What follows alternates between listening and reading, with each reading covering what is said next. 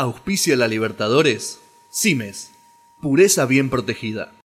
Bienvenidos a la Libertadores, fecha 3 de esta fase de grupos. Mi nombre es Gianluca Saraceni, con Gastón Shapiro. Una tercera fecha llena de goles y muchas cosas extrañas que fueron pasando en todos los partidos que vamos a ir comentando a lo largo de este episodio. Nicolás Vaca. La copa se está poniendo cada vez más linda. Para mí, el partido más emocionante, Flamengo Peñarol. Y Julián Ignacio Díaz. Se empiezan a definir ya de a poco las llaves, tercera fecha y algunos grupos ya se perfilan, otros no tanto. Pero bueno, mitad de llaves si se quiere, mitad del momento. Sí, señor. Por la mitad ya está esta fase de grupos. Comenzamos hablando del A, el primero de los grupos, donde jugaron el martes por esta fecha número 3 Palestino contra Alianza Lima, con un gran resultado. El de el conjunto chileno como local ganándole 3 a 0 a Alianza. Insistimos, un buen partido, un buen resultado que lo deja muy bien también posicionado de cara a lo que viene. Duclos en contra, Pacerini y Ahumada los goles para el conjunto chileno. Y al día siguiente, el miércoles, y en Porto Alegre, jugaron Inter y River en uno de los lindos partidos que tuvo esta fase de grupos, por lo raro que se terminó dando, porque en el comienzo y quizá casi sin merecerlo, se ponía 2 a 0 el equipo local con goles de, de Nico el Diente López y de Nilsson, en una buena jugada personal. Sin embargo, River a través del el gol de penal de Lucas Prato a los 41 del primer tiempo y después del gran tiro libre de Nicolás de la Cruz, el uruguayo, eh, ya en la segunda etapa, terminó igualando las cosas y poniéndolas 2 a 2. Este grupo que de cara a lo que viene queda con Inter puntero con 7 puntos y más 3 en diferencia de gol, con Palestino con 4 puntos y más 2 en diferencia de gol, con River, que tiene tres puntos, producto justamente de los tres empates, por ese motivo es cero su diferencia, y con Alianza Lima, que empieza quedando último ya, con un solo punto y menos cinco de diferencia. Y déjame decir que Lucas Prato, con el gol que marcó de penal, es el máximo goleador en actividad de la Copa Libertadores con 24 goles. Si tomamos referencia, Riquelme tiene 25, y Martín Palermo 23. En actividad lo siguen Santiago Salcedo y Esteban Paredes con 22. Ignacio Coco, por ejemplo, tiene 20 goles. Muy bien, buenos números, interesante marcar eh, de grandes jugadores y de campeones de la Copa para dar un registro, ¿no? De, la buena cantidad de goles que lleva eh, el delantero que hoy está en River. Pasamos al grupo B.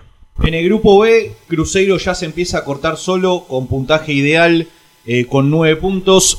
Visitando en Ecuador, Emelec ganó 1-0 en un partido bastante cerrado en el que hubo muchas situaciones eh, de gol, pero que eh, Cruzeiro supo dar ventaja a manos de Rodriguinho a los 32 minutos del primer tiempo. Hay que decir que casi terminado el partido, Luna, el argentino Luna, se fue expulsado por parte de Melec, eh, que quedará obviamente fuera del partido que viene.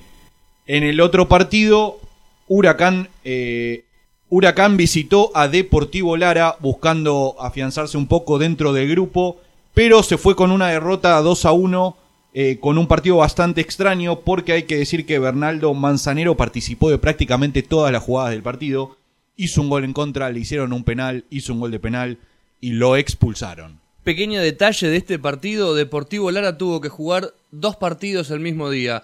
Antes de jugar contra Huracán tuvo que jugar el partido por la liga y lo ganó 3 a 2. Un partido lleno de ocasiones de gol, muchos tiros al arco, muchas faltas cometidas también, eh, pero Huracán no pudo sacar ventaja. Eh, abrió el marcador Manzano eh, a los 9 minutos del primer tiempo. Centeno, casi terminado el primer tiempo, a los 44 pone el 2 a 0. Y Manzano en contra, el 2 a 1 final. El grupo B entonces queda con Cruzeiro con puntaje ideal 9 puntos. Deportivo Lara segundo con 4, Emelec 2 y Huracán cierra el grupo con un punto. En cuanto al grupo C, al que yo había calificado como el más aburrido, bueno, termina siendo el más parejo también.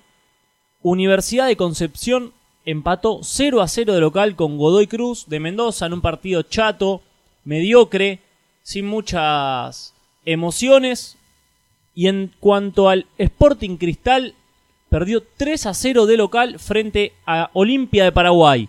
La figura del conjunto guaraní fue Roque Santa Cruz, quien marcó un gol, otro tanto de Mendieta y el tercero de Rojas. Así quedaron las posiciones del grupo C. Olimpia, primero con 5 puntos, más 3 de diferencia de gol. Universidad Concepción de Chile, 5 puntos, más 1 de diferencia de gol. Godoy Cruz, 3 puntos. Y Sporting Cristal, último, con un solo punto. Pasamos entonces al grupo D. Un grupo donde la tercera fecha tuvo todos los condimentos habidos y por haber, empezando con el 3 a 3 de San José de Oruro frente a Liga de Quito. Un partido con tres goles en contra. Increíblemente abrió Anangonó a los 25 de la primera parte para Liga de Quito. Empataba Saucedo. Y acá empieza la catástrofe, acá empieza el, la noche de terror de Mena, que a los 40 del primer tiempo, con un gol en contra, pone el 2 a 1 para Liga de Quito. Y a los 69 también vuelve a hacer otro segundo gol en contra, un pase para atrás al arquero, una cosa amateur, pone, ponía el 3 a 1 para Liga de Quito, que atajaba Gavarini entre eh, arquero argentino, ex independiente, entre otros.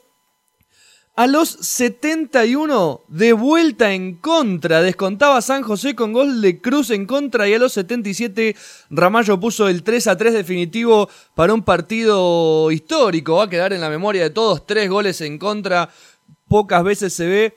Y el otro partido fue el polémico Flamengo Peñarol, donde en las afueras del estadio hubo incidentes, hubo piñas, hubo desmanes en las playas de Copacabana, pero que en la cancha eh, el Carbonero se impuso 1 a 0 con gol de Viatri, faltando dos minutos para que termine el partido. Un golazo el de Viatri, una linda jugada, pero no podemos dejar de hablar de, del papelón que ocurrió a las afueras del estadio y una vez más eh, intentando desde nuestro lugar que se termine con todo esto, porque resulta ya insoportable uno piensa en lo complicado que está en Sudamérica ir a las canchas. Bueno, acá ya excede hasta las canchas. En las playas de Río de Janeiro y en un sector donde caminaba todo tipo de público. Más de 70 detenidos del lado del conjunto uruguayo.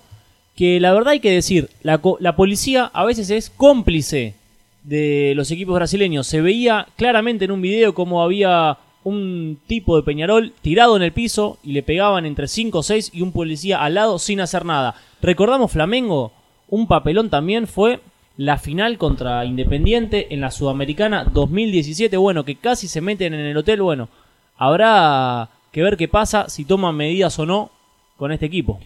Sí, el público sudamericano siempre dando la nota en este caso brasileros contra uruguayos, y quedó de la siguiente manera el grupo D. Peñarol primero con 6 puntos y una diferencia de más 3.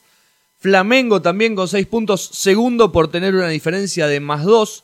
Liga de Quito con 4 puntos y San José de Oruro con un punto. El equipo boliviano no logra hacerse fuerte de local donde debería primar su juego. Si hablamos del grupo E, el primero de los partidos fue el martes entre Cerro Porteño y Nacional de Montevideo. El conjunto local, el paraguayo, se impuso 1 a 0 con un gol de Víctor Cáceres para justamente cerrar la cuenta allí en la nueva olla, el estadio de Cerro. Y el otro de los partidos, muy apasionante a mi gusto, el más interesante que tuvo esta fecha 3 fue el que los tuvo de protagonistas a Atlético Mineiro, el CAM, contra el conjunto venezolano de Zamora. Ganaban los visitantes 2 a 0, goles de Gallardo y de Paiva. Toda una Ah. sorpresa para hacer en Brasil. Al finalizar una primera etapa en la que la situación era rara, era distinta a lo imaginado. En el segundo tiempo el equipo local se levantó y con goles de Bolt, Vinicius y Santos, este último de penal, terminó pasando a estar en ventaja 3 a 2 en el medio de la expulsión de Hernández entre el segundo y el tercer gol para que el Mineiro termine obteniendo un triunfo fundamental para lo que viene en este grupo que está muy trabado, recordando que había perdido con Cerro y había perdido con Nacional el equipo brasileño y que terminó obteniendo estos tres puntos que todavía lo dejan en carrera. El grupo E, que está entonces con Cerro puntero, puntaje ideal, tres jugados, tres ganados, tiene nueve puntos, Nacional segundo con seis, venía también con puntaje ideal y terminó cayendo contra el equipo paraguayo. Atlético Mineiro entonces con este triunfo sumando sus primeros tres puntos y el Zamora que se ha quedado con las ganas y que tiene cero. Llegamos al grupo F en el cual el 2 de abril 1915 San Lorenzo recibió a Palmeiras en el nuevo gasómetro, un partido realmente muy peleado y muy disputado en mitad de cancha, sin muchas situaciones de gol, sin muchos tiros al arco, que fue destrabado por un golazo de Herrera eh, a los 50 minutos eh, y que lo deja a San Lorenzo puntero del, de su grupo y un Palmeiras que queda en segundo puesto por ahora con tres eh, partidos por jugar. Un San Lorenzo con dos caras, porque si vamos al torneo argentino, lucha por no quedar último, eh, tiene problemas de que quizás le sacan seis puntos por una cuestión extra futbolística, un panorama muy oscuro en lo que es en la Liga Argentina, pero que en la Libertadores le está yendo más que bien el triunfo contra Palmeiras, gran Lo- triunfo. lo termina dejando puntero de su grupo, como bien decíamos, y es como, como bien decías vos, Juli, eh, parece que eh, cuando llega la Copa Libertadores, San Lorenzo se pone el chip de copero y por ahora le está sacando eh, buenos resultados. En el otro partido, Junior visitó a Melgar. Fue un partido muy disputado en el cual Junior eh, quiso sacar ventaja a razón de posesión de pelota y muchísimos más tiros al arco que, Melgar, pero no pudo. Y recién a los 72 minutos, Carmona con un tiro de fuera del área hace el 1-0 final eh, que le da los tres puntos al local. La tabla del grupo F entonces queda con San Lorenzo puntero con 7 puntos, Palmeiras con 6, Melgar con 4 y Sierra Junior con 0 unidades. Y llegamos al grupo G, grupo que manda el último campeón de la Sudamericana, Atlético Paranaense, que le ganó 3 a 0 de local al Boca Juniors de Gustavo Alfaro. Un partido raro, porque si bien ambos tuvieron ocasiones, el Atlético Paranaense se termina llevando el partido con una abultada goleada, con un resultado muy amplio que lo deja primero y con muchísima diferencia de gol. Marco Rubén hizo los tres goles del conjunto brasileño, así es, el ex Central, ex River, por ejemplo, eh, hizo el hat-trick para el paranaense. La realidad es que Boca se dejó estar por las contras, sufrió muchísimo Buffarini por el lateral derecho, uno de los partidos más flojos que tuvo en Boca desde la conducción de Gustavo Alfaro y Boca que no que no pudo definir. Se lo vio a Darío Benedetto bastante flojo en la marca. Quiero resaltar a Bebelo Reynoso que para mí sigue siendo junto a Villa de lo mejor de este equipo. Hay que decir también que Atlético Paranaense, y así se vivía en la ciudad brasileña de Curitiba, decían ya desde la previa que era el partido más importante de la historia del club, se vivió como una caldera total, los diarios, las revistas, los portales de noticias, todos hablaban de el encuentro de la historia de este equipo que tendrá que jugar encima la Recopa Sudamericana contra River. Sin embargo, la mayor importancia estaba en este partido contra Boca y en cuando tengan que jugar por la vuelta en la bombonera. Hay que también remarcar un poco la cancha, con ese pasto mezcla. Mezcla de- sintético y natural. Exactamente, que también por ahí complicó un poco las cosas, el control del juego por ahí de los jugadores de Boca que no estaban acostumbrados a ese césped. Y el otro partido fue el de Deportes Tolima y Jorge Wilstermann, donde la realidad es que el conjunto colombiano dejó pasar una oportunidad única.